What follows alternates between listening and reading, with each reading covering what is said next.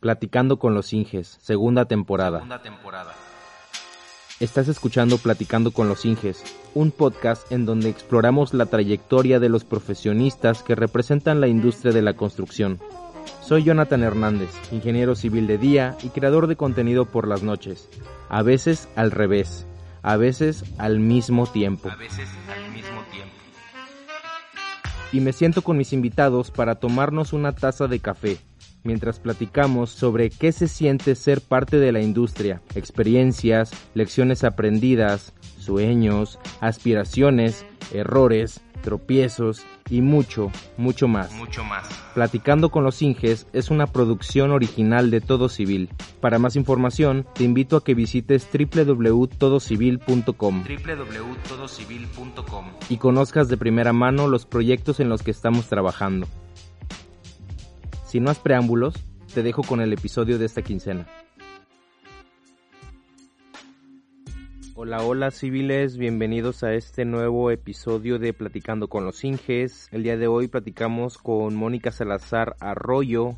Ella es ingeniera civil de Perú, bachiller de ingeniería exactamente, pero que tiene gran experiencia en la elaboración de expedientes para proyectos de rehabilitación urbana y saneamiento, así como mantenimiento de vialidades. Hablamos sobre muchísimas cosas, sobre su experiencia universitaria, sobre sus primeros trabajos, sus primeros proyectos, un poco de gustos personales, un poco de cuáles fueron sus motivos para eh, adentrarse a esta industria sobre todo como ya lo saben es una industria que normalmente eh, que es reconocida por tener un mayor porcentaje de hombres laborando. Entonces para mí siempre es un gusto el tener a mujeres en el podcast que nos puedan compartir esa experiencia y animar a futuras profesionistas a integrarse a esta bella comunidad, a esta bella industria. Tocamos temas relacionados con las diferencias entre México y Perú,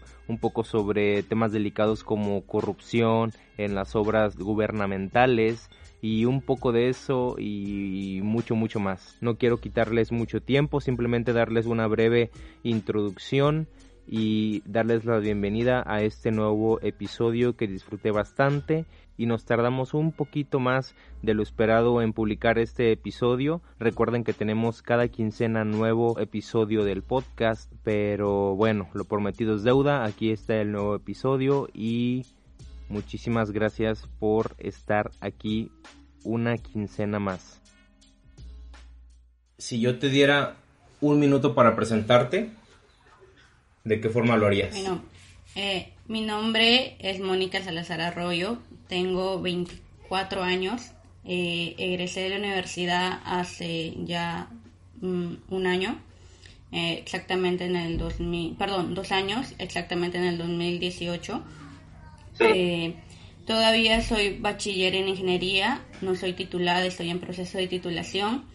Eh, soy una persona de que le gusta estar en constante capacitación, aprendiendo mucho, eh, siempre tratando de compartir todas las ideas con los demás.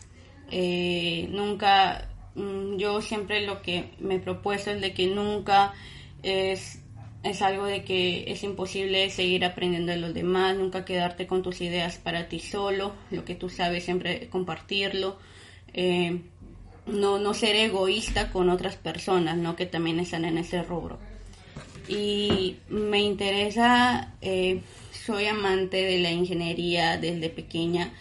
Eh, tenía unas dudas en estudiar lo que es ingeniería civil, pero me decidí más por esta carrera porque me gusta, eh, soy un poco curiosa en el, en el tema de cómo se hace esto, cómo se hace lo otro. O sea, yo cuando era chiquita decía, wow, cómo, cómo son las carreteras, cómo van, eh, cómo las hacen, cómo qué va, solamente le ponen esa cosa negra, decía yo, ¿no? Sí, sí, sí. Yo creo que tiene mucho que ver, es, esa es una característica de todas las personas que se, que se meten al mundo de la, de la ingeniería en general, eh, no solamente a, civil ni a la construcción. Yo creo que tiene que ver mucho eh, es, ese, esa chispa de curiosidad. Me da mucha... Eh, me, gustaría poder platicar un poco más sobre los orígenes de Mónica. ¿Por qué, por qué decidiste estudiar esta carrera? En realidad, yo, a mí me gusta la veterinaria en sí. Pero me, me encantan los animales, pero no me decidí a estudiarla, una porque acá eh, es un poco difícil y a mi familia no le gustaba mucho. Y dije, bueno, voy a estudiar medicina porque también me gusta lo que es la medicina. Pero eso de estar trasnochándome tanto, muy seguido, porque sé que todas las enfermeras o los doctores llevan eh, sus guardias cada tres, dos días, así, siento que es muy matado. Dije, no. Y como tenía esa curiosidad, como te dije, de que cómo se construían las cosas, cómo cómo, cómo es esto, cómo es lo otro. Pucha, dije, ah, voy a estudiar ingeniería naval. Pero ingeniería naval acá es súper caro.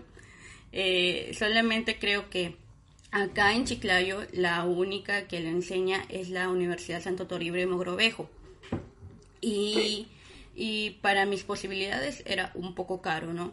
Y luego eh, yo le dije a mi mamá, mamá, eh, a ver, ¿qué, ¿qué tal si si decido yo estudiar esta carrera y me dijo, no, hija, es un poco caro para nuestras posibilidades, no se adapta.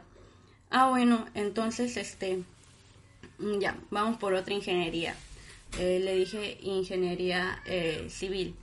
Y yo tengo la, la, la suerte de que mi papá es ingeniero civil. Ok, ok, sí, eso te iba a preguntar. Mi papá es ingeniero civil, trabaja en un proyecto Olmos Tinajones del acueducto que se hizo acá en Perú, no sé si habrás escuchado, eh, de Olmos, la represa, todas esas cosas. Eh, sí. Eh, pero mi papá me dijo, hija, eso de ingeniería civil para las mujeres no está muy muy adecuado, me dijo, no te van a tratar como tienen que tratar a los otros, no, no es un campo mucho Pero más por el trato, ¿verdad? Ajá. Más por el trato. Sí, me dijo, pero si quieres, estudia, nosotros, ya, y nosotros te apoyamos, ¿no? Y como que tenía un poco la duda porque yo en el colegio no he sido muy buena con matemáticas, pero ahí le, le iba, le iba, ¿no? Tampoco no me gustaban mucho las letras, pero a la matemática siempre le encontré como que mm, una cosa de que si tú lo sigues intentando, eh, si te sale. Y como ya tú tienes algunas las fórmulas, algunos procedimientos de que son prácticamente para lo mismo, una y otra cosa que tú te tienes que ingeniar, que era algo así en el colegio, este, lo, o sea, te salía el resultado, pues, ¿no? Y empecé, empecé con eso, postulé a la San Martín. Eh, acá la Universidad San Martín de Porres es filial norte porque la central está en Lima. Y, ok, es otro campus otro campus y ingresé y mis primeros ciclos fueron como que, ah, bueno, es geometría, es álgebra, matemática discreta, eh, que pues comunicación también te enseñaban, nada todavía lo que era de la carrera, ¿no? Y como que me aburría un poco, yo decía, pucha, pero no, esto no, no, no, no va casi conmigo, pues no, no es mucho lo que son eh, matemáticas conmigo, tiene que ver este otra cosa dije, ya, bueno, voy, decía, si me cambio de carrera, pucha, no, ya a estas épocas ya imposible, ya acá es, te pierdes un año, te atrasas demasiado. Y, y bueno, ya siguiendo, siguiendo así, eh, más o menos con todos los ciclos, ya más o menos en cuarto ciclo ya empezaba ya también yo a relacionarme con ingenieros, me decían, este, no, mira, ten paciencia, ya poco a poco vas a estar aprendiendo. Y yo le decía, ingeniero, sí, pero... Por parte de tu familia, de tu papá. Ajá, por parte de mi Ajá, porque quiera o no, eh, desde que yo ingresé a la universidad, ya mi papá me dio un poco de trabajo en, en ayudarle a, a, hacer expedientes técnicos para represas, para porque mi papá se dedica a todo lo que es prácticamente hidráulica, como trabaja ahí en el proyecto Tinajones, el de pura agua. Y, y le ayudaba y decía, ah, pero ya bueno, entonces voy a seguir para que, para que tenga más chamba y todas esas cosas, pues, ¿no? Y la única cuestión acá es de que mi papá es especialista en costos y presupuestos, pero a mí no mucho me va esa, esa cosa. Esa materia. Esa materia. Yo lo que me quiero especializar es en lo que son carreteras o hidráulica. Y, y como que mi papá me dice, no, especialízate en costos y presupuestos para trabajar juntos. Y digo, "Mm, pero no, esa no es la idea, le digo, no. O sea, cada, cada uno con su campo. Pero, ¿para qué? Mira, es demasiado bonita, agradable la carrera de la ingeniería, porque quieras en- o no, siempre aprendes algo nuevo, eh, tú estás ahí para dar ideas, para ingeniártelas, por, por algo, un profesor, me, bueno, varios profesores me, me decían, ustedes son ingenieros, viene de la palabra ingenio, o sea, tienen que ingeniárselas a solucionar los problemas, a ver qué, qué, qué solución le dan a esto, nunca se tienen que estancar, siempre hay algo nuevo. Y como que nosotros, oh, o sea, era algo... A ver, que ahora, que, que ahora, este, complementando lo que dices, no, eh, muchos entran a la, a la carrera de ingeniería precisamente huyendo de otras disciplinas y disciplinas más, un poco más creativas, digamos, vámonos un poco a salirnos del área de la ingeniería y vámonos a otras carreras, no sé, contaduría, eh, li- licenciaturas en administración, eh, un poco más creativas, no sé, este diseño gráfico, todo este tipo de, de, espe- de especialidades. Fíjate que, fíjate que todos vienen huyendo de esa área cuando en, e- e- en la actualidad eh, ese, ese chip de, de ingeniero no simplemente lo, lo, lo enfocas a ese tipo de herramientas, eh, digamos, matemáticas, sino que tú también, eh, como que al estudiar ingeniería te, te insertan ese chip o en el mismo mundo laboral te insertan ese chip de que em, de, de que em, déjame pensarlo un poquito un poquito más. Eh, de que puedes agre- agregar como ciertas habilidades y herramientas que te pueden complementar incluso incluso más que si solamente te enfocaras en las matemáticas. No sé si me doy a entender.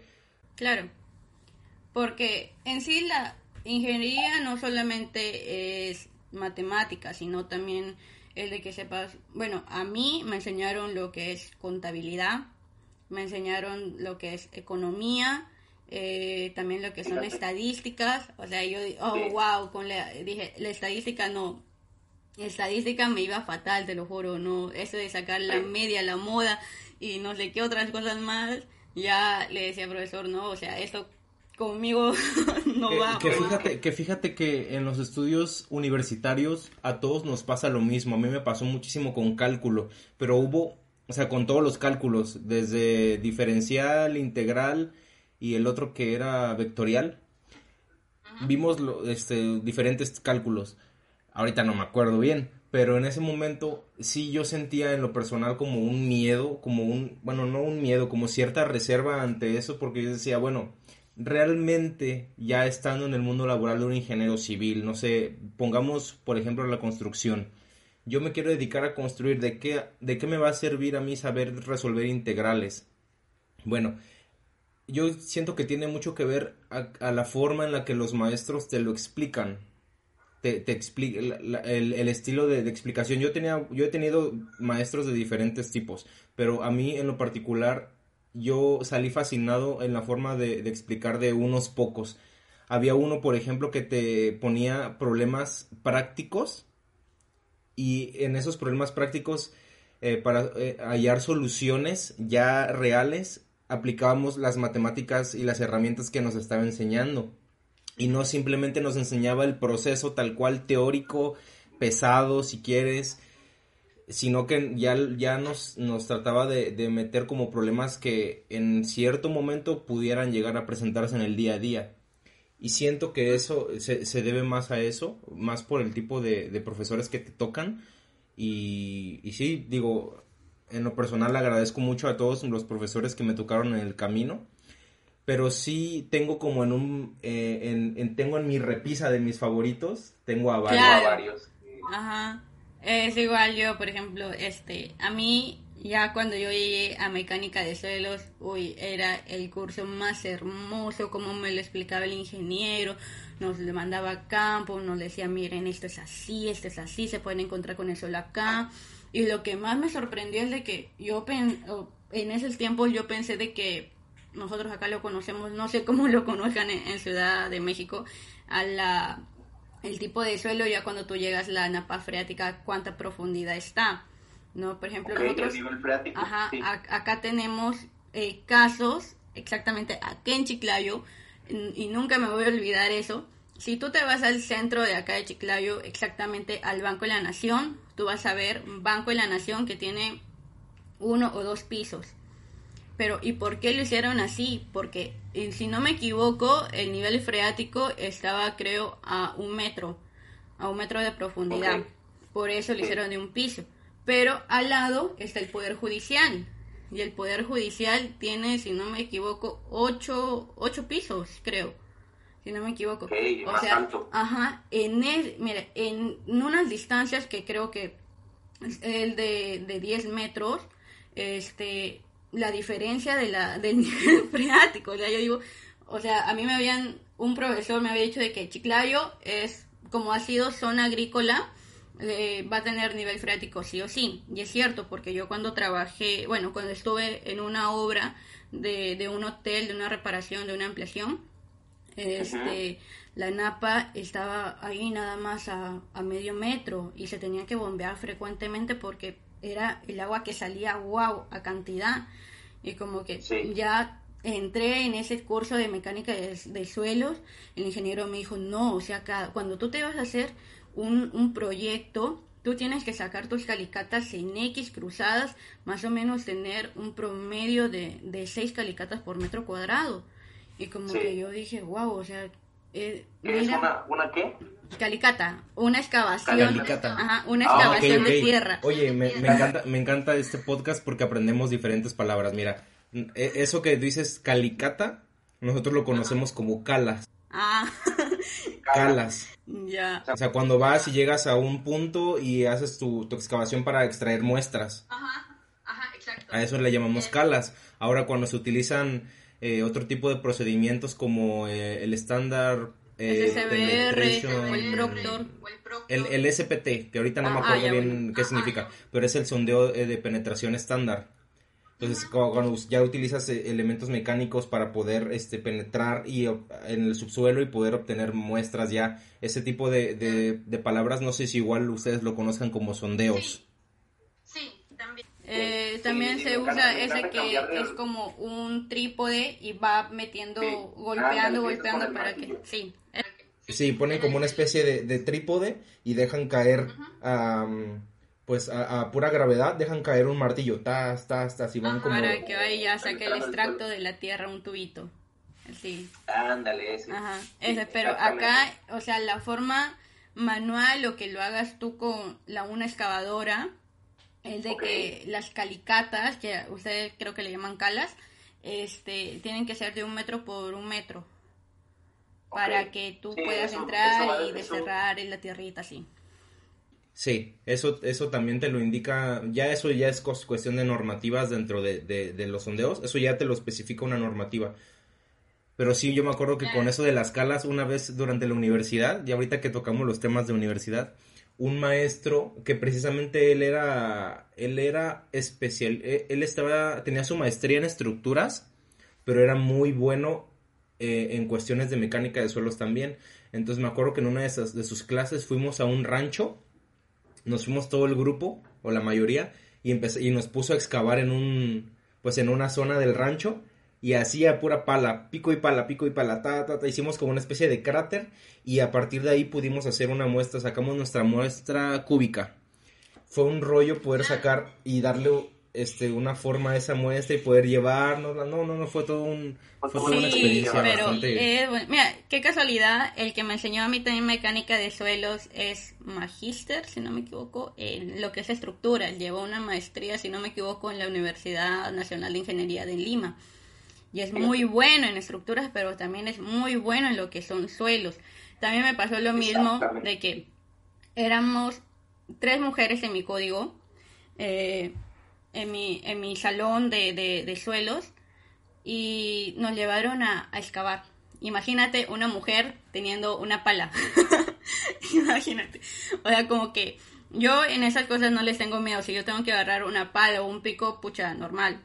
Eh, y creo y yo era la única mujer, te lo juro, de que, de que excavaba, de que me metía ahí con mis amigos a hacer un hoyo, porque nos llevaron a Pixie, a un terreno de un amigo también, a hacer una calicata, o sea, imagínate una mujer toda enterrada, este, el charco, el fango de, del barro, eh, es una experiencia de que si, si yo creo de que si alguien lo hace, nunca se olvida y, y lo aprende para toda su vida. Claro, y fíjate que, que, mucho de lo que, de lo que te enseñan y de lo que yo he aprendido durante toda mi, mi, profesión es que en la ingeniería no, no, no, tienes como necesidad de aprenderte las cosas de memoria. O sea, sí, sí, sí puede, o sea, si eres, eh, si eres muy, pues muy inteligente o muy capaz o tienes esa habilidad de poder aprenderte las cosas de memoria y que nunca se te olviden, que bueno. Pero por ejemplo, esa es parte de ser ingeniero como tal, como una persona que entiende sus debilidades y sus y, y, las cosas en las que es bueno. Y por ejemplo em, siento que es mucho más importante al, al, final del día ir como ir formando tu propia biblioteca tu propio acervo eh, y poder decir en determinada situación a quién recurro o a, qué bibliografía recurro o, sé que sé que en algún momento cuando se me presenta un problema de este tipo pues yo ya sé a, dónde recurrir y dónde leer y dónde esto y, basta con con cierto no sé unas dos noches de desvelo y te pones al tiro y sabes a quién recurrir o al menos ya sabes eh, o, como que vuelves a refrescar esas memorias y esas herramientas que aprendiste en algún momento, pero sí es muy importante aprenderlas eh, al 100% y, y cuando iniciaste para poder... Saber el por qué. Exactamente. Exactamente, y ya no tienes que empezar desde cero, y eso es la parte que a mí me encanta de ser ingeniero, porque yo utilizo esa metodología 100%, yo no soy muy bueno eh, memorizando cosas. Claro, o sea, es que, no sé, creo que ya nosotros, a mi, a mi parecer, varios ingenieros que me han enseñado tampoco no son de mucho memorizarse las cosas, pero con el, por ejemplo, creo que ese es el caso de los profesores que enseñan ingeniería, este, de que como van enseñando siempre, ya se te queda grabado, o sea, no es de que no es de que eh, ellos lo hayan a su, estudiado, estudiado, estudiado, así, y, me, y, memorizado, ajá, o sea, no, creo que ya, creo que, que, que, sí pueden haber personas así, pero la mayoría, eh, yo creo de que con el uso que tú le des, con, con, con lo que más trabajes, más se te va quedando. Porque yo creo que si uno trabaja más en lo que son estructuras, obviamente se te va a quedar un poco de la norma, no toda la norma, pero se te queda un poco de la norma, o sea, qué zonificación es. ya sabes dónde está. Ajá, exacto. Pero, mira, te cuento algo así que a nosotros sí nos, sí nos como que nos obligan a, a memorizarnos por así decirlo, este, en qué norma se encuentra qué cosas. o sea, como que estudiarte toda la norma técnica y decirte estructuras se encuentra en el capítulo 1, 2 o 3, o sanitarias en, en qué OE se encuentran, OE qué significa, este, OA qué significa, qué, qué, qué tal, todo, todo, todo. O sea, la norma sí aprendernos los títulos, así, pero si no la, yo creo que si no la usas mucho la norma en cuando, porque la norma o sea, la utilizas más cuando realizas expedientes técnicos y cuando ya tú estás este, eh, ejecutando la obra, la, la usas así, no, no tan eh, permanentemente, sino temporal, ¿no? O sea, un día sí, un día no, un día sí, un día no. Y yo creo, y eso de, de estar aprendiendo las cosas como que ya luego tú, tú las dejas de usar y te saturas, dices, oye, ¿dónde vi esto? Yo lo vi en una, en un lado, pero no me acuerdo dónde, o sea, ¿Dónde? ¿Dónde? O sea, te, te sofocas. No, no, no sabes dónde lo, lo encuentras.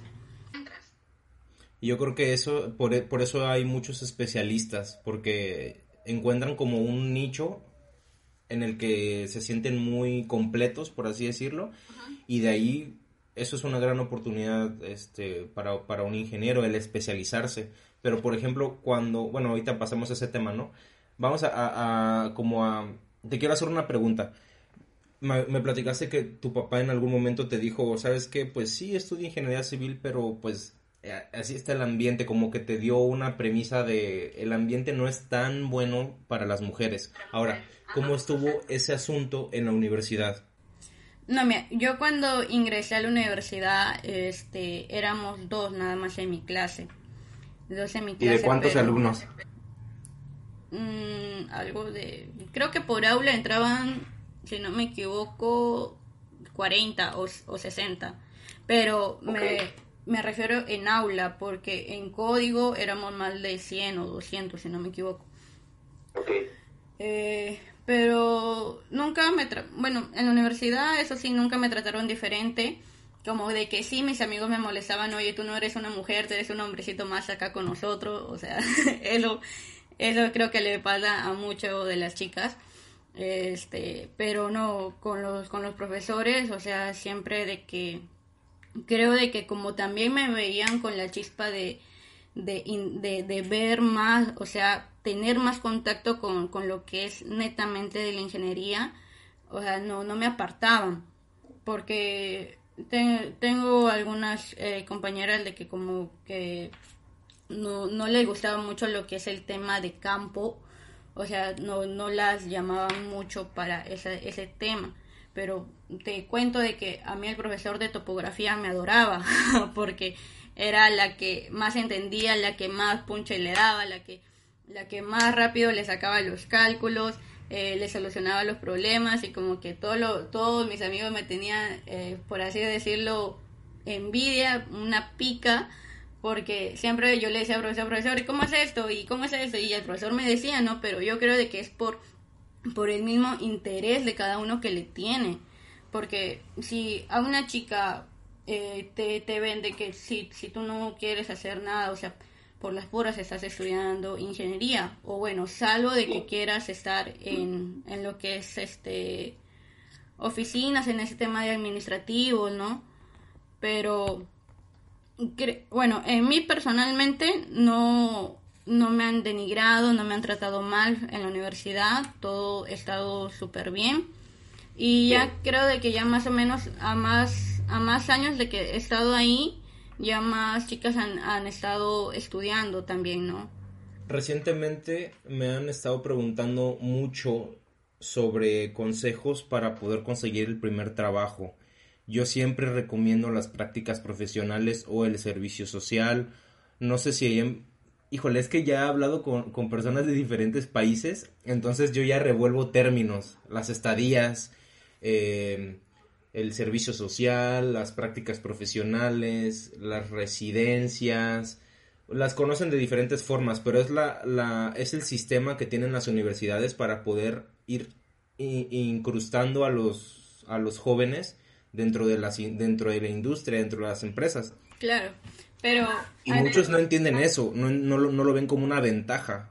Particularmente la mayoría de amigos de que, que tengo, eh, como que, que, han estudiado conmigo, que conozco chicos de que estudian también lo que es la ingeniería, estudian algunas veces por sus padres, porque sus padres ya tengan una constructora, o su mamá es arquitecto, su papá es arquitecto, o tengan que ver algo relacionado a la construcción. Y como de que ahí este, ellos ya dicen, pucha, yo ya voy a salir de acá con un trabajo seguro, ¿no? Y ese es obvio. Pero eh, en sí, mira, la universidad acá te obliga a que tengas seis meses de prácticas profesionales, preprofesionales, perdón. Pero no es de que la universidad te las dé, tú las tienes que conseguir. Y acá en Chiclayo, créeme que es muy difícil conseguir este, alguien que te quiera dar prácticas. Porque, ¿Por qué? Porque acá la norma de, de, para que uno pueda realizar prácticas tiene que ser remunerado con el sueldo mínimo que ahora, si no me equivoco, ha subido a 920 930 soles. Y, y por ejemplo, tengo el caso de que de que yo, bueno, yo ya trabajaba ya desde antes en una empresa de que por amigos este entré eh, pero a realizar mis prácticas también me, me, llamaron, un amigo me llamó, oye, ¿no quieres realizar este expedientes y estas cosas para, para lo que es este salud? Y le dije, ah, bueno, como que por ahí también pido a la arquitecta de que me, me dé mis, mis prácticas, dije, ¿no?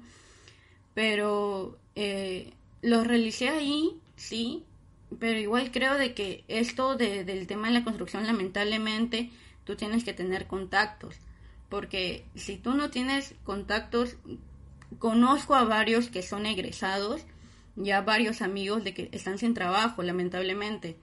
Y tú, y te piden, oye, no tendrás trabajo por ahí, y, pero wow, tú dices ellos, y me ha pasado. Recientemente, ah, me ha, me ha llamado un amigo de que si no tengo trabajo para él, y me sorprende, o sea, yo pensaba de que él ya estaba trabajando porque él egresó un, un año, un ciclo menos que yo y, y, y, estaba creo en los primeros puestos de la carrera. Y dije, pucha, va a conseguir trabajo porque si no me equivoco él estaba trabajando en Excel, pero, pero X no. Y por eso te digo, acá prácticamente la cosa es de que tienes que tener contacto porque lamentablemente, precisamente acá en Chiclayo, donde yo vivo, créeme de que no hay oficinas de construcción que tengan su letrero afuera. Son, son oficinas así como casas cualquiera. O sea, no, no tienen, oye, acá la constructora, este, no sé, por ejemplo, Graña y Montero, así como lo tiene Graña y Montero su oficina. O sea, tienen un espacio fuerte, pero son unas casas. y si tú te vas, si tú te vas a buscar, no ves. Yo, yo creo que es acorde a cada lugar. Si tú te vas, por ejemplo, bueno, yo creo que antes era así, ¿no? Que las empresas tenían sus letrerotes así grandes y, y, en, ese estilo, estilo tipo como si fuera un banco, ¿no? Pero fíjate que ahorita que lo mencionas, yo cuando yo no tengo familiares dentro de la construcción, prácticamente inicié desde cero, pero desde cero, cero. Entonces, todos los contactos, todas las relaciones que fui formando, y eso que no era una persona muy social, que digamos, de hecho, mm, considero que era de los que menos, menos participaba, no lo sé. Durante la universidad no fui muy social, entonces, em, sin embargo, fui relacionándome poco a poco. Y yo creo que yo le, le se lo atribuyo mucho a que el sistema de la universidad donde yo estudié, me obligaron desde el primer momento en el que entré, en el primer semestre me obligaron a salir al campo laboral porque el sistema de prácticas profesionales, eh, haz de cuenta que esos seis meses que tú hiciste, me imagino que lo hiciste ya al final, ya cuando casi estabas por terminar tu, tu, tu carrera. Claro, o sea, acá tú tienes que cumplir un requisito, si no me equivoco, de 210 créditos para que tú puedas realizar tus prácticas que es más o ah, menos en el séptimo, octavo ciclo. Exacto, y en muchos sistemas es así. Ah. Eh, pero donde yo estudié el sistema, eh, haz de cuenta que todas esas horas que tú hacías ya prácticamente al final de tus estudios te las iban repartiendo en cada semestre. Total que todos los semestres, todos, todos, todos, hacías prácticas profesionales. Entonces, eh, tenías la presión por un lado de todas tus materias, que eran ocho materias al, semestre, y además tenías que cumplir con unas horas de ir a una empresa, o sea, después de la escuela o antes de la escuela, ir a, a, la empresa a cumplir con horas. Entonces yo siento que ese sistema a mí en lo personal me funcionó porque yo no tenía ningún contacto, o sea, cero. Y, me fui relacionando con muchas empresas y no digo que no digo que, fui aportando realmente algo durante el, durante ese pues durante esos primeros años porque realmente yo no sabía nada relacionado a la construcción prácticamente iba a sentarme. Sí adelante.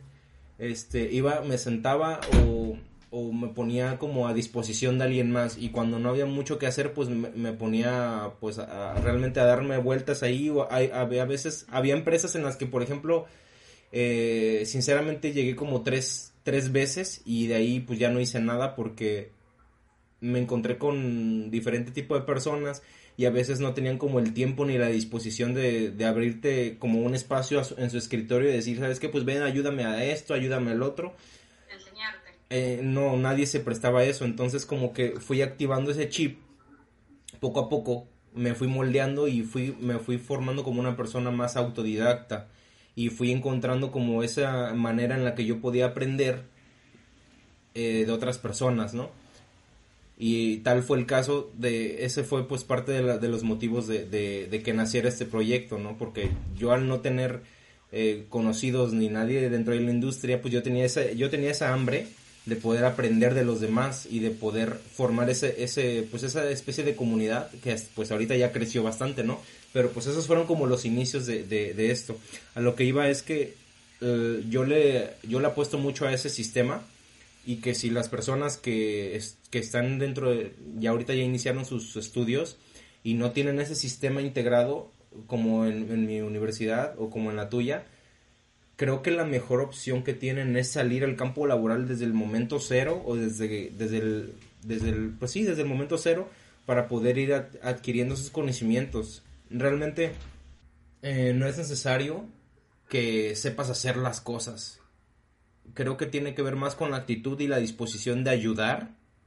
Así sea desde ir por el café, por ir por los desayunos, por ir por el periódico. El chiste es estar ahí, y como lo decías, tú encontraste dificultad en hacer las prácticas porque eh, se tenía que, tenían que ser remuneradas. Claro, sí, pero por ejemplo, eh, en mi caso, como anteriormente ya te conté, yo entré a trabajar eh, en el quinto ciclo, si no me equivoco. En el quinto ciclo. ¿Cómo a trabajar? por contactos.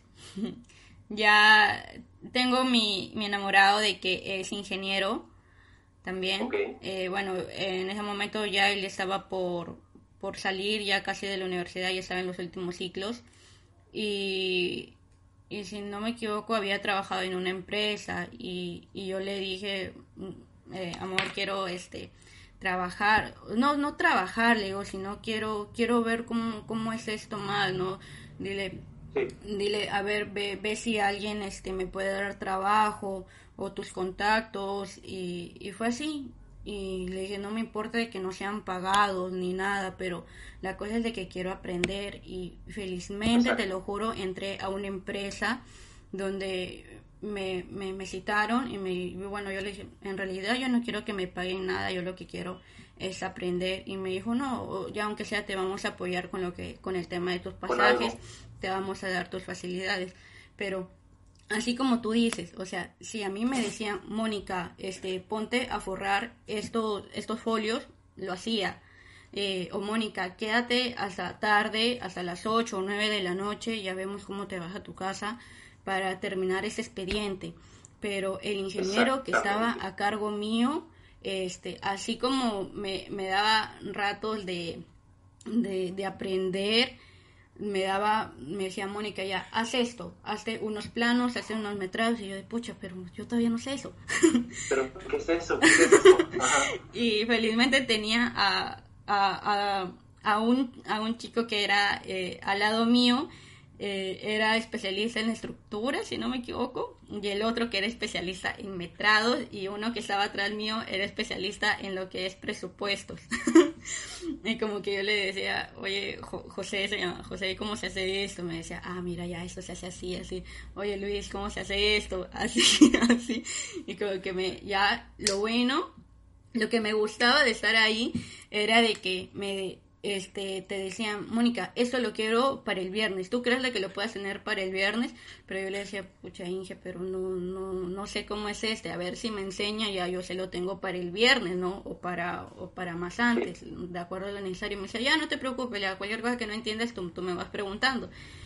Y íbamos en esa didáctica y donde aprendí demasiado eh, pero como te digo, si me decía, Mónica, anda, compra por favor esto, me iba. Teníamos un conserje, sí, pero, pero sí. Y, y para que ellos han salido muy agradecidos conmigo, yo también mucho más con ellos. O sea, me decían, wow, como, como, como tú, eh, son personas difíciles de encontrar, porque mucha gente, si tú le pones, oye, eh, ponte a forrar algo, no, no lo hacen, o te lo hacen, ajá, se ofenden, como que dice yo, o sea, una ingeniera, guac, ¿qué? voy a leer eso, no, pero, pero yo creo de que está en eso, en, en un poco en ser humilde y en querer aprender sin esperar nada a cambio, o, o querer aportar sin esperar nada a cambio, porque si te ven con ese bichito de querer aprender, te van a dar todas las facilidades, pero Este, sí conozco, como te dije, conozco a gente de que es muy reacia con sus conocimientos, no le gusta aportar, porque... ¿Y sabes por qué creo que es eso? Porque sienten que no se, no se sienten, o, o por, más bien, como que sobrevaloran mucho el conocimiento que pudieron adquirir, o sea, a lo mejor y les costó mucho trabajo o mucho esfuerzo poder llegar a donde están y, y por lo mismo no quieren tener, no, no, no quieren soltar ese conocimiento eh, por lo mismo de que no quieren como tener una competencia muchas veces o simplemente por mismo apego. Yo creo que tiene que ver mucho por, por- con el tipo de persona porque sí me ha tocado gente que no suelta nada, nada, nada a menos que vean eh, algún tipo de remuneración o, o simplemente que tú les aportes otra cosa. Ahora me voy al- a, a este último punto de, de- de prácticas profesionales. Yo creo que, por ejemplo, si tú sientes que hay muchos tipos de personas, claro está, pero ahorita vamos a, tratar de, de clasificarlos en dos. Si tú crees que eres una persona que todavía le falta como algo que aportar, pero tiene como el bichito de aprender y querer hacer las cosas, que es mucho de actitud, te va a ir bien. Ahora, si eres una persona que quieres, eh, yo le, yo le diría como más, este, tú te sientes más acá arriba y sientes que tú ya aportas mucho más, bueno, pues demuestra que, demuestra que sabes hacerlo. De todos modos, este, va a ser un poco más complicado que te contraten con un buen sueldo o con un buen nivel o que simplemente ganarte la confianza, pero te va a costar. Es decir, yo creo que a, las personas que les va mucho mejor y, son las que tienden a tener esta eh, mejor actitud que a las que no. O sea, podrán ser muy, muy, muy chingonas, Saber mucho, o pero muy capaces, pero si son muy cerrados, te- es muy difícil que te, que te contraten o que te llamen para estar en un equipo. Yo creo que las personas que trabajan mejor en equipo son las que llegan más lejos.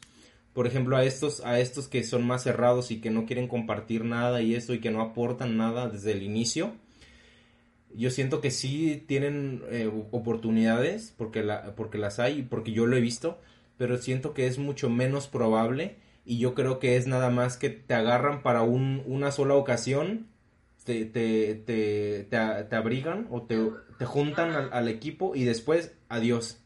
O sea, porque solamente, solamente es, siento que es, hay que apostarle mucho a las relaciones a largo plazo. Y por ejemplo, en este primer trabajo, ¿qué, qué, qué hacías? Ah, en el primer trabajo eh, me enseñaron todo lo que son eh, expedientes técnicos a diseñar, pero todo so- acerca de habilitaciones urbanas y saneamiento. O sea, me enseñaron a, a metrar la- las estaciones, me enseñaron a metrar lo que son este... Que esa es otra palabra, esa es otra palabra distinta para los que nos están escuchando. Los metrados son los, a nosotros le llamamos aquí en México como generadores.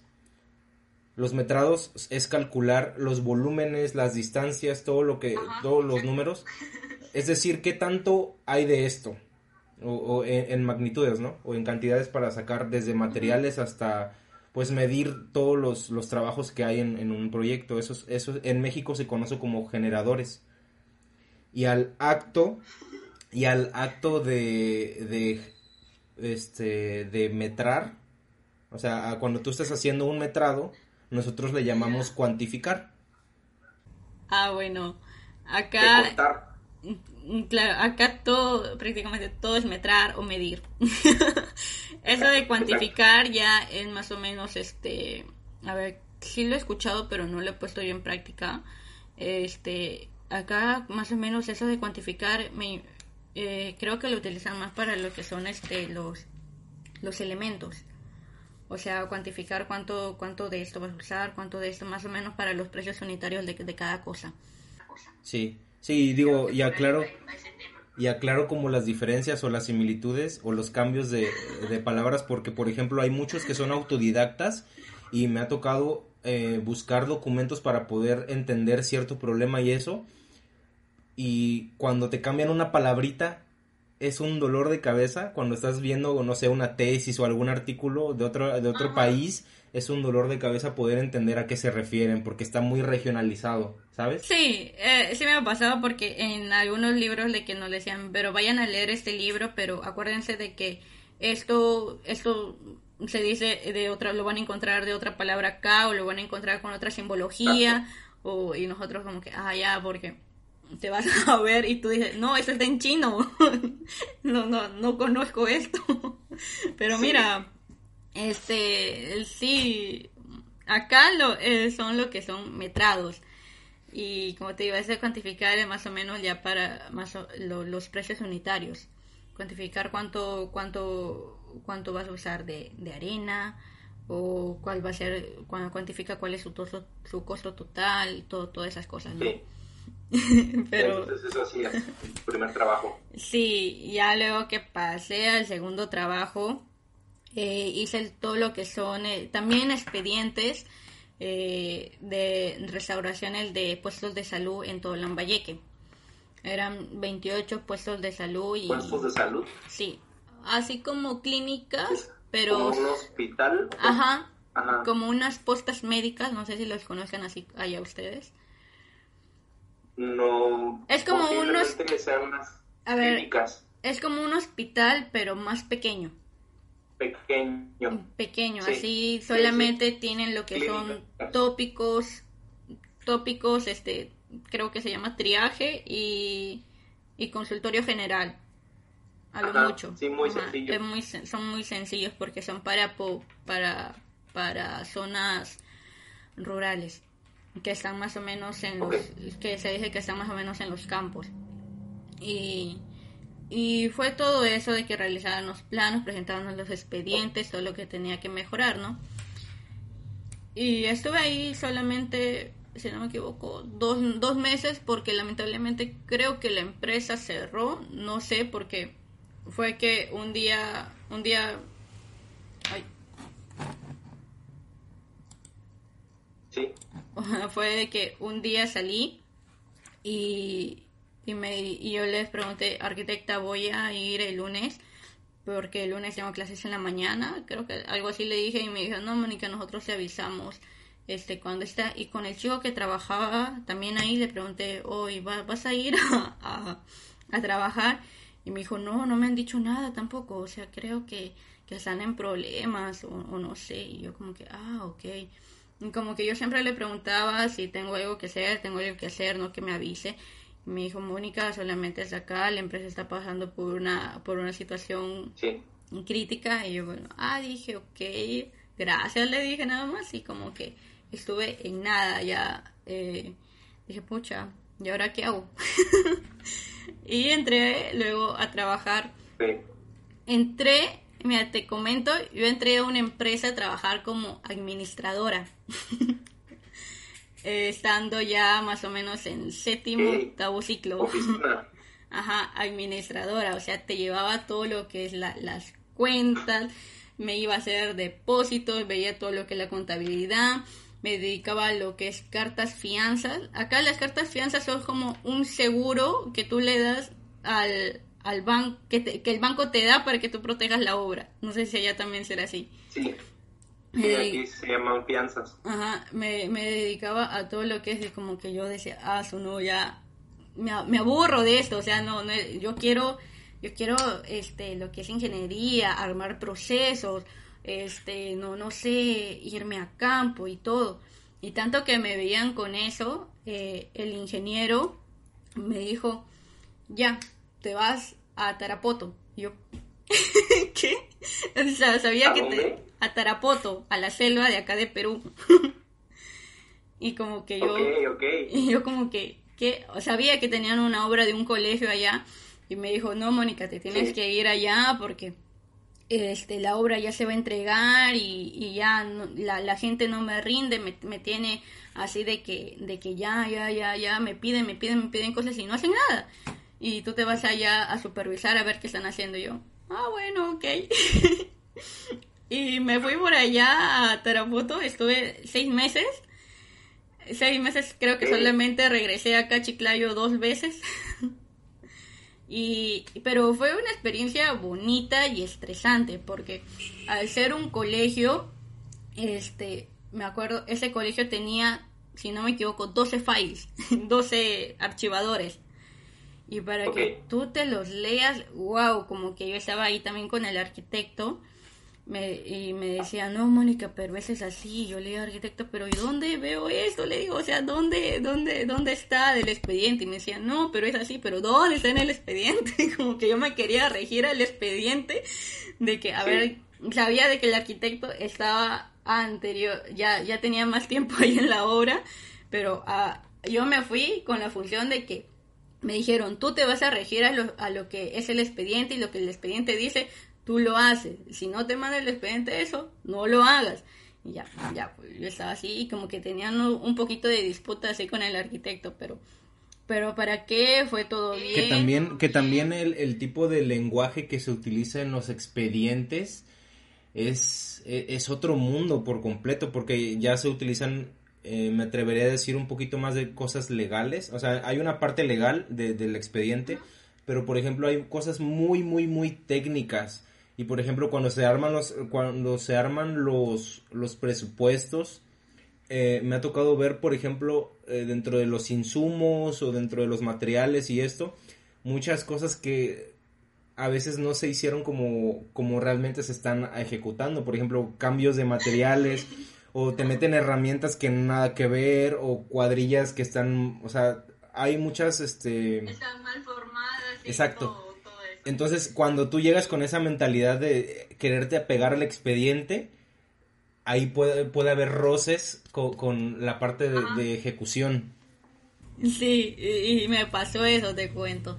Porque sí, me acuerdo de que ya estábamos más o menos en, en época ya de recepción, ya para finalizando la obra, ya había acabado con todos los acabados, ya había puesto la bomba eléctrica. Este, me di cuenta de que iba, no me acuerdo cómo se llamaba, esto aparte de trampa grasas que iban en las cocinas, creo que era como que un no no no me acuerdo muy, muy bien pero era como otro tipo de bomba que que, que tenía que que, que se tenía que poner para que aumente la presión del agua pero era algo muy chistoso porque en el expediente estaba pero allá en la selva la presión de agua es increíble o sea te viene agua las 24 horas del día y te viene a una potencia increíble y no se necesitaba. y no, no, no, no, claro, no necesitaba porque el tanque elevado también era más o menos de 6 metros, 8, 6 metros de altura, si no me equivoco. No, Ajá. 8, 8 metros de altura estaba el tanque elevado. Como de que iba a todo. El único problema de que sí hubo era de que le habían puesto este la alimentación de un tubo de, de un tubo de, de una pulgada y las conexiones de media. Ahí fallaron con lo que es el tema de la presión para los segundos pisos, es por eso de que no llegaba mucho el agua ahí. Pero luego sí, y hubo una parte de que había un laboratorio, lo que es este física, o bueno, laboratorio de ciencia. Y antes de eso habían la- lavatorios con, con sus Sí. cañitos, pues no. Pero en el expediente mandaba cerrar los cerrar esos lavatorios y todos los cañitos clausurarlo Sí. totalmente, que queden mesas. Y como que el director me decía, ingeniera, ¿cómo han podido hacer eso si se supone de que es un laboratorio? Ustedes tienen que tener criterio también para, para hacer las cosas. Y yo como que me sentía Pero yo no lo hice. pero yo no lo hice, le digo, o sea, voy a ver cómo lo puedo solucionar, a ver para ponerle los caños. Me dicen, no, es que es absurdo de que un laboratorio de ciencia no tiene, y, y obviamente yo también lo pensaba así, pero el ingeniero que había estado antes no lo había pensado así, pues no. Claro, y, y ahí tiene mucho que ver el contacto con el cliente, o sea, esas, esas visitas. Ahí eso ya se convierte, cuando tú haces una obra pública, sobre todo que es un colegio, ya se convierte en un problema social. O sea, ya no es un pro- problema solamente de ti, sino casi de todo, porque tú dices, pucha, los alumnos cómo se van a lavar las manos, cómo se van a ensucian acá, utilizan materiales de que son líquidos, o sea, Claro. ¿cómo, cómo hacen con eso? Pues no, y como que creo que eso al ingeniero no llevó clases de ciencia, por eso no, no sabía cómo, cómo trabajar ahí. Pero se solucionó todo felizmente y, y salimos bien de esa obra hasta eh, resistió un sismo. resistió un sismo allá en esa obra. Pero todo bien, mm, felizmente yo me quedé asombrada cómo las juntas cumplieron su función. Yo a- al día después del incidente del sismo me fui a verlo al colegio.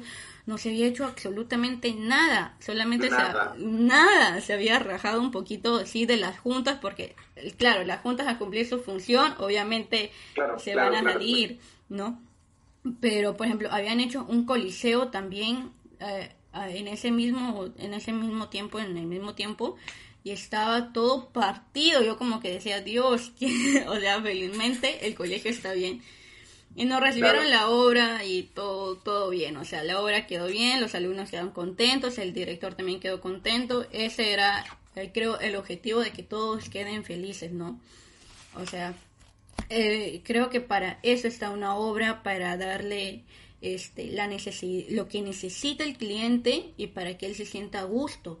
Porque si tu cliente se siente incómodo, pucha, como que tú vas a estar- el cliente va a decir, no, esto lo hizo la ingeniera o lo hizo el consorcio tal y no, nunca más trabajen con ellos. Que mucho tiene que ver también la, la, la visión que tenga el ingeniero, eh, los motivos que hay detrás. ¿Por qué eres ingeniero?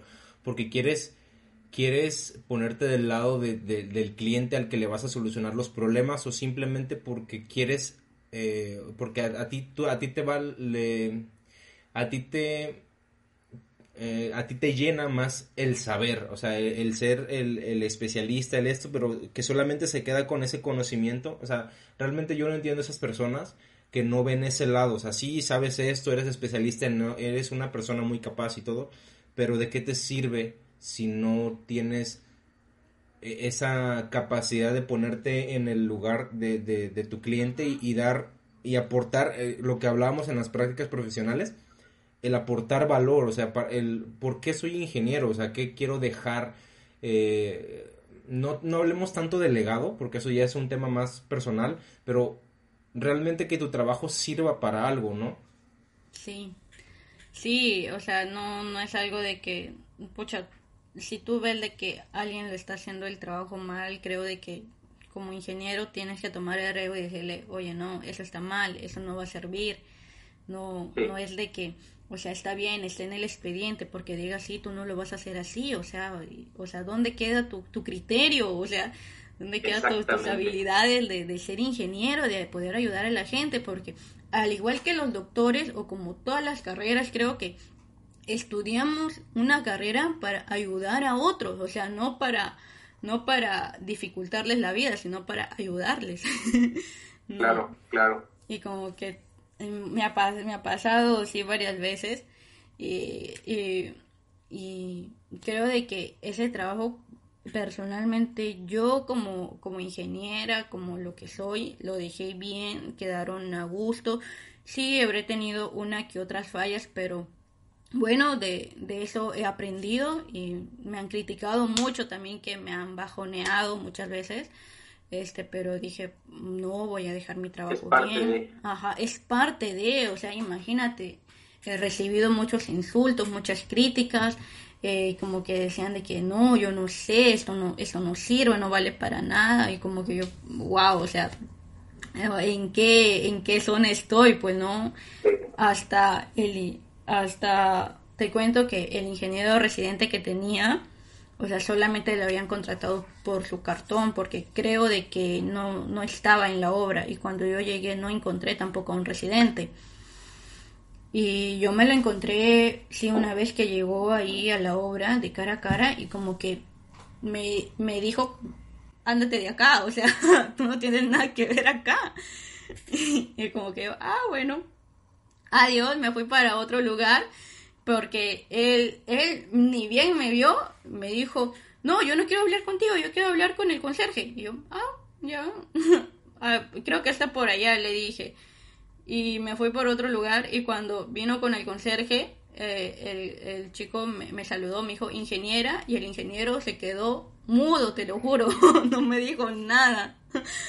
o sea, de que, de que yo siempre en esas, en esas actitudes he tenido un perfil bajo, eh, eso sí, de que de que tampoco no, no, no estoy ahí para que me denigren ni nada, pero creo de que, Claro. de que vale más de que si una persona te insulta, tú no devolverle ese insulto, porque se supone de que, bueno, a mí me, me han criado, creo así, de que, de que si alguien te insulta, tú no lo vas a insultar por defenderte. Porque mi madre siempre me ha dicho, vale más lo que tú tienes acá de que te estés peleando con otra persona. Aparte, si lo ves de este, desde, desde otro punto de vista, creo que duele más la indiferencia a que, a que te devuelvan la, a que te devuelvan el insulto y se genere un conflicto ahí, ¿no?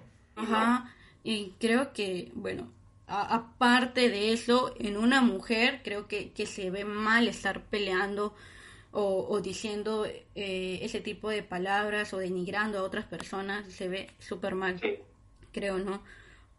Oye, y, y a, a este punto, en este punto de tu vida, ¿qué te gusta más? ¿Qué áreas de la ingeniería te gusta más? ¿Sigues teniendo como esa chispa por aprender cosas de hidráulica? Sí, eh, pero mira, ahorita te, te cuento, yo ahorita actualmente soy una obra de, de lo que es pistas y veredas. Bueno, en verdad son solamente pistas y rehabilitaciones de algunas veredas. Y me, me- mantenimientos. me- ajá, me, me gusta bastante lo que son la- las carreteras, las pistas. Hasta ahorita no he estado en una carretera, pero ahorita lo que estoy haciendo es pavimentación rígida eh, de concreto. Concreto. Ajá, y, y es bonito porque desde el prim- es- tengo la suerte de, estar desde el primer mes, desde el primer día en esa hora, desde las excavaciones, y nos hemos encontrado con el ingeniero con varias, varias cosas, eh, que el suelo era en todo alrededor del parque era fangoso, de, el ingeniero me decía, no, se tiene que poner piedra más grande, ya no de, ya no de, de 3 a 4 pulgadas, sino de 6 a 8 pulgadas me decía para que se pueda compactar ahí y, y luego ponerle un poco de hormigón. También del maestro eh, aprendo bastante porque me dice, ingeniera, yo le propongo esto, usted a ver, usted ve si, si funciona o no. Y yo, y yo me pongo, ¿no? Ahí a, a pensar de que, pucha, podría funcionar esto, a ver si esto viene por acá, acá, así. Y ahí, y ahí es en el momento en el que en el que empiezas a buscar dentro de todos tus archivos y empiezas a documentarte y decir y, y ver como eh, otras lecciones aprendidas de otros ingenieros que hayan pasado y oye no te ha pasado que de repente sale un problema que, que tú sabes quién lo ha solucionado y le hablas y inmediatamente oye cómo le hiciste para sol- resolver este problema y tal y, eso es lo bonito sabes que no estamos solos. O sea si eres volvemos a lo mismo. Volvemos a lo mismo, es cuestión de actitudes, o sea, si eres colaborativo, si eres abierto a ayudar a los demás, tarde o temprano alguien te va a ayudar cuando más lo necesites. Sí, y es algo gracioso porque ha pasado muchas veces que, que al ingeniero también, muchas veces lo llamo y me dice, ay Mónica, ya contigo ya no voy a poder, ya, no voy a poderle. Eh, creo que lo tomo él a un poco de gracia, pero él sabe que yo estoy eh, también aprendiendo y le agradezco bastante porque me está enseñando muchas cosas, me está enseñando cómo es el proceso de, de todo eso en la vida real, o sea, no es como que te lo enseñan en la universidad y que tú vas, excavas, pones tu base, tu subbase y tu, y tu capa tu, de enredadura y, y ya ahí está y te vas, o sea, no es eso, hay muchas cosas.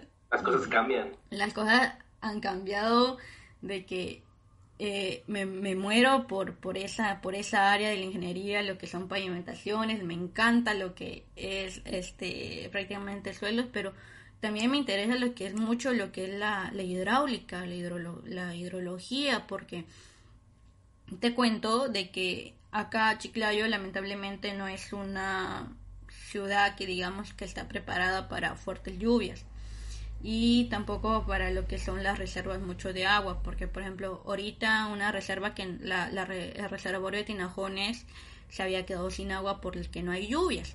¿Y de dónde sacas tú el agua?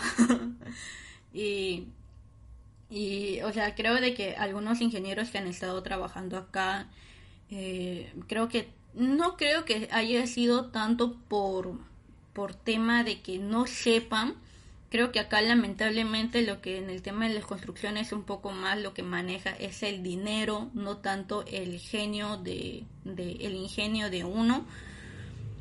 Porque hay, lamentablemente, acá hay obras de que han tenido un buen presupuesto, pero no se han realizado como han debido ser por tema de coimas.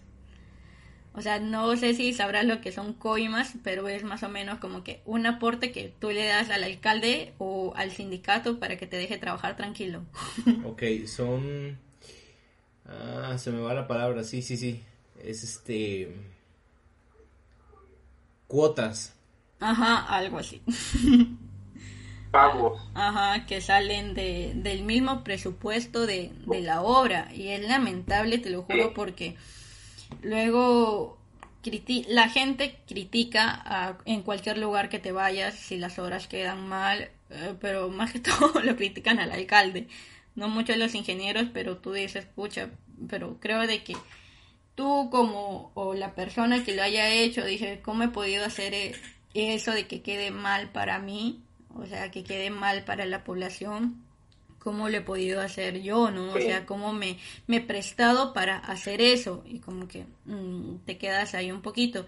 Y con eso de, de la hidráulica, acá, este, el Chiclayo necesita una reparación total de todo su sistema mi papá trabaja en eso y yo más o menos de que también he asistido a congresos y he entrado a charlas de los que son este eh, lo que son saneamientos hidráulica todo eso he visto tecnologías de que se usan en otros países y se podrían usar acá si hay una si hay un buen implemento de dinero.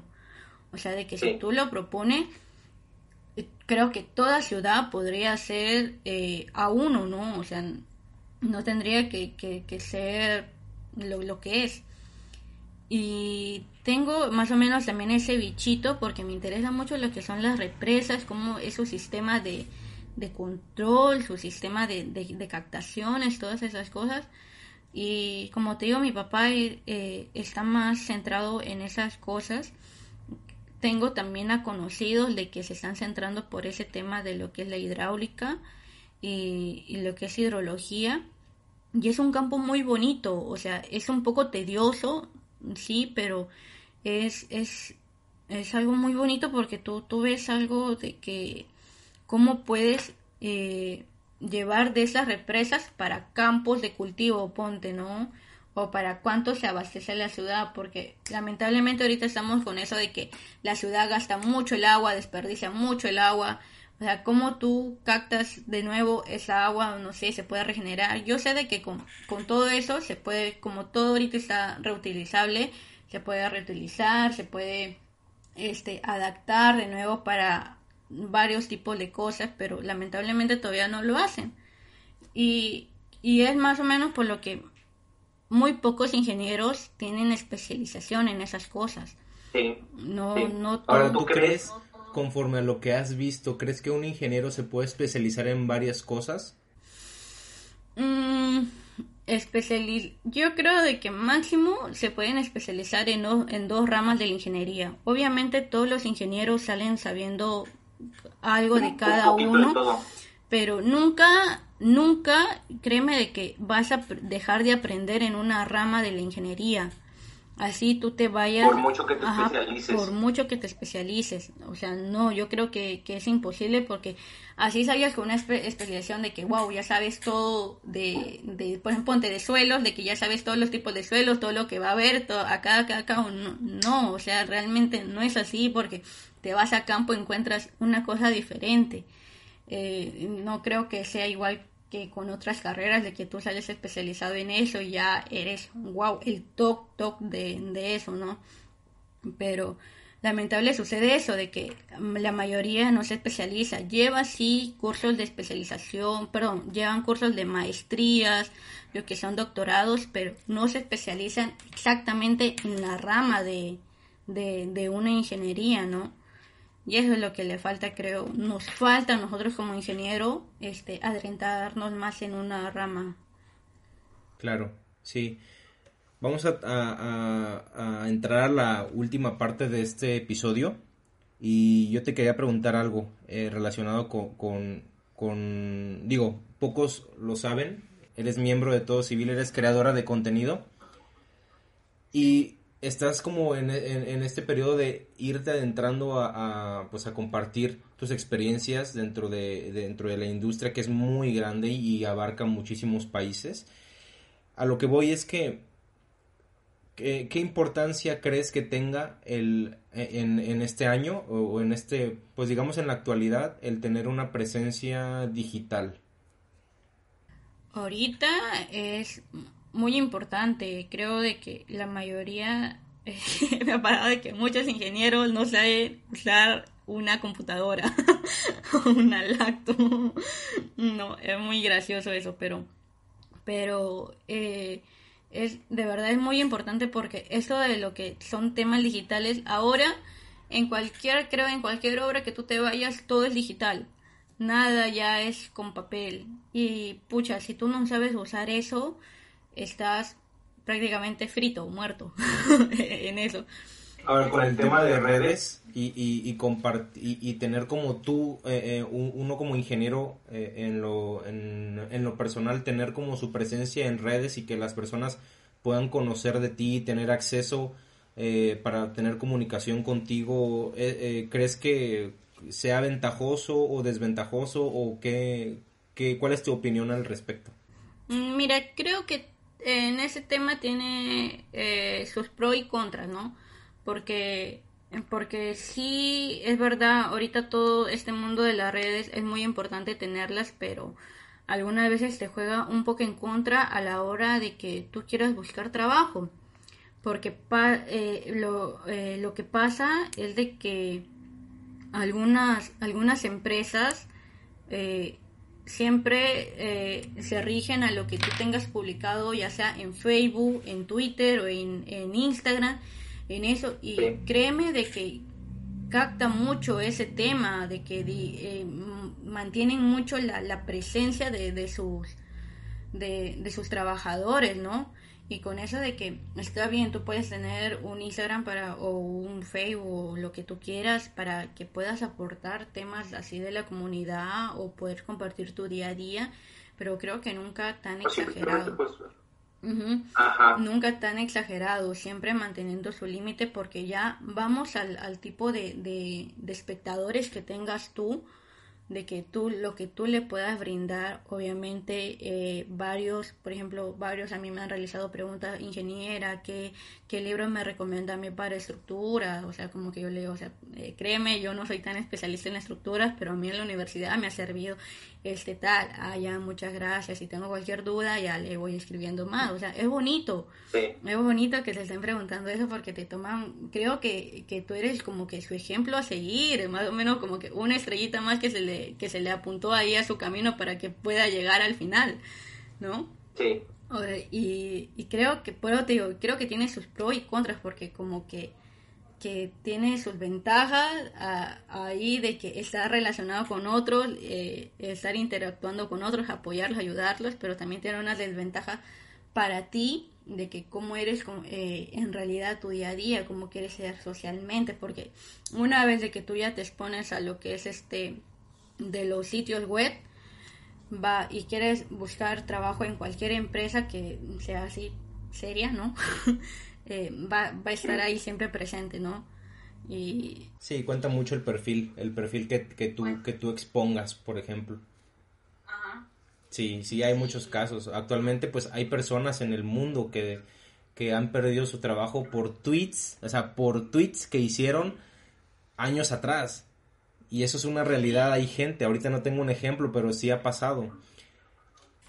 Acá, acá no ha pasado con un ingeniero, pero no sé si habrás visto en redes de un policía que le han dado de baja. De una chica que ha sido policía, le han dado de baja por subir un TikTok. Creo que ahorita está de moda eso del TikTok.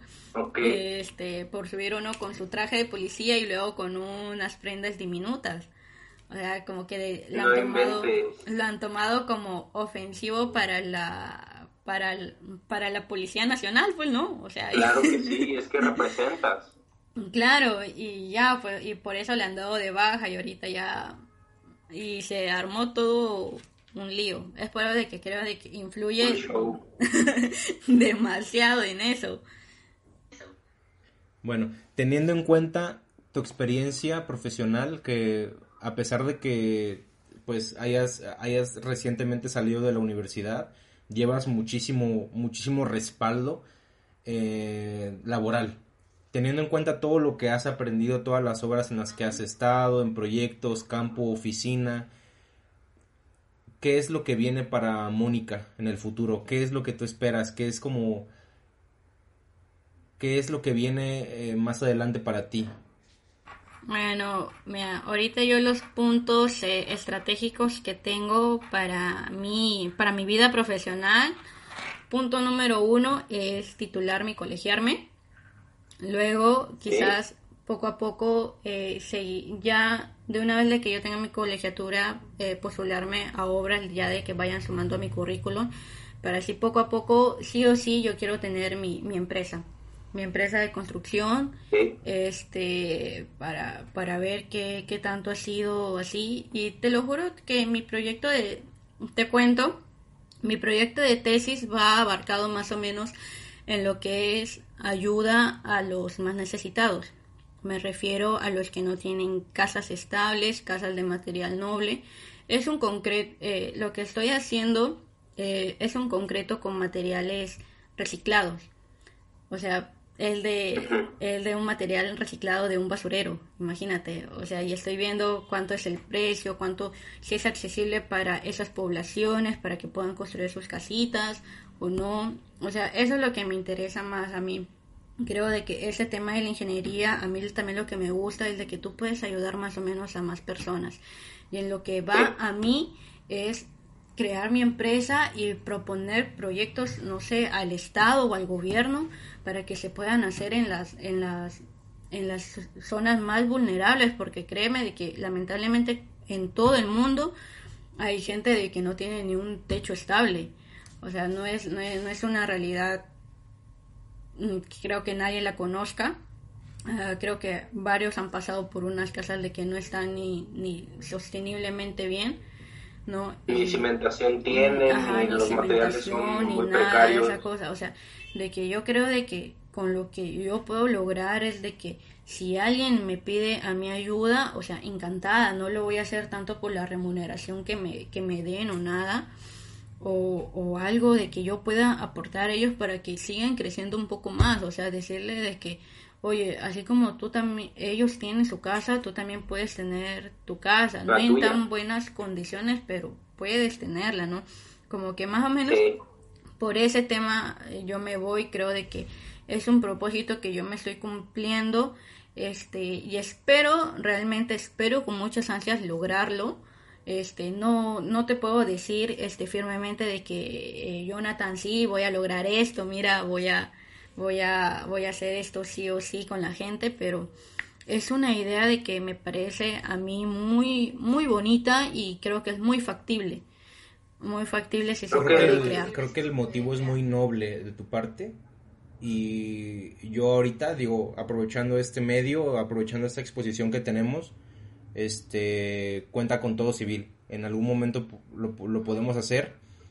Y este, digo, es, yo creo que es parte de nuestra, de nuestra esencia como comunidad y estoy hablando exclusivamente de, nosotros, digo, tú ya este, con los otros eh, creadores de contenido, por ponerles un nombre, pero yo los considero mis amigos, este, considéralo cursi o no, pero yo siento, yo siento como esa como, como esa especie de conexión con cada uno de ustedes y a mí créanme que cada uno de estos, de estos proyectos, por cada artículo que reviso, por cada este por cada reflexión que me mandan, por, o sea, por todas las cosas que me han aportado a las pláticas, eh, quizá ahí no ha sido las suficientes para cada uno, pero yo me siento muy conectado con ustedes.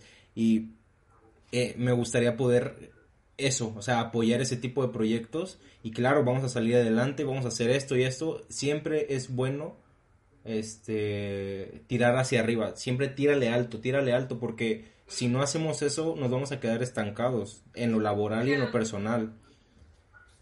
Yo a mí me gustaría me gustaría terminar este episodio con una última este con con un último punto, si me, si me permites. Eh, ¿qué consejo le darías a esas personas que nos están escuchando eh, que tienen como esas dudas, como les faltan como esos motivos o tienen, tienen dudas en si elegir, eh, deja tú estudiar arquitectura, ingeniería o lo que sea, pero entrar a este mundo de la construcción, o sea, como que sí quieren y como que no, pero como que les hace falta ese, pues, e, ese pequeño empujón. ¿Qué consejo les darías? Mira, eh, primero es de que se arriesguen, de que en toda carrera siempre tú vas a tener un punto en arriesgarte, si estudias medicina, turismo, negocios, economía, lo que sea, siempre tienes que tener ese, ese bichito de, de arriesgarte, nunca quedarte con el de que qué pasará de que si no lo hubiese hecho, ¿no? Puede, puede ser de que tengas algunos tropiezos, ha pasado varias veces, este de que hay gente de que se pone a estudiar ingeniería y luego se, se cambia a otra carrera porque definitivamente es, no, no, no le gustó o no se sintió adecuado, pero de que si tienen las ganas y las oportunidades de hacerlo, que lo hagan, que no tengan miedo, como le digo, que, que se arriesguen de que den todo lo mejor de sí y si fallan, este, bueno, qué, pena, pero aunque sea, no te quedas con, con eso de que no lo intentaste. Con el hubiera. Con el que hubiera pasado, porque créeme que es demasiado feo si tú te quedas con, con alguien de que, oye, pero ¿qué, qué hubiera pasado si, hubiese, si yo hubiese hecho eso? O sea, te quedas con una duda que creo que es para toda tu vida. Y, y si tú lo haces, creo de que es como que un punto más de que lo vas a borrar de, de tu vida, en de que en tu, en tu lista de, de quehaceres, por así digamos, ¿no? Este tema de este mundo de la construcción es difícil, eh, no voy a mentir, no, no es nada fácil.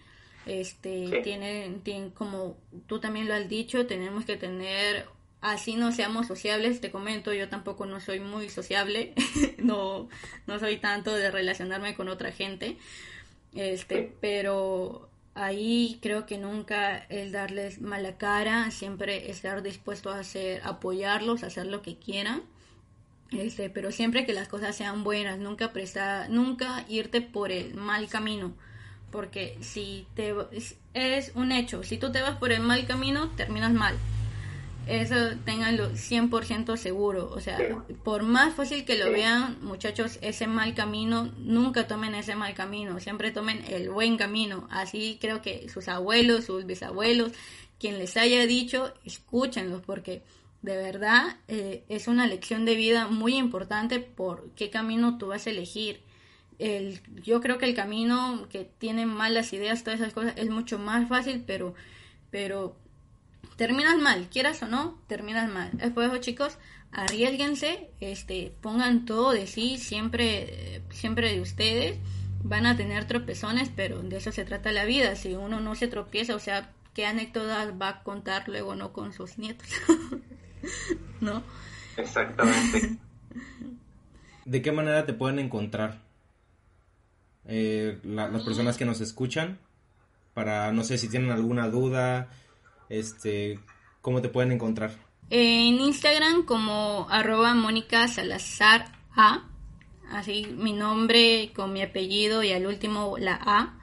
Eh, para cualquier duda que tengan o quieren que les apoyen en algo, normal, escríbanme, mi Facebook, mi, perdón, mi Instagram no es privado, también como Facebook, Mónica Salazar Arroyo, si no me equivoco, no recuerdo mucho este, pero por cualquier de las plataformas, o sea, no, no tengo ningún problema en que me escriban, obviamente que sea para algo bueno, no, no algo malo, pero con mucho gusto voy a estar ahí para apoyarlos, eh, despejar algunas sus dudas o quizás también a mí agregarme algo más.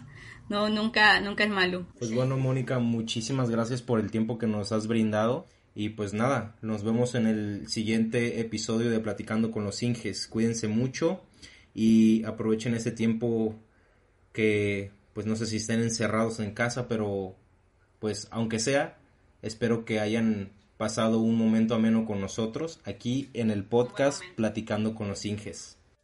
Aquí acaba este episodio, pero nos vemos dentro de 15 días. No sé dónde me escuchas, así que te invito a compartir este episodio en tus historias de Instagram mencionando nuestra cuenta arroba platicando con los Inges, para que pueda conocerte y de paso me ayudes a que este programa llegue a más personas como tú. No sé qué hora tengas, pero por si las dudas, yo me despido deseándote buenos días, buenas tardes o buenas noches.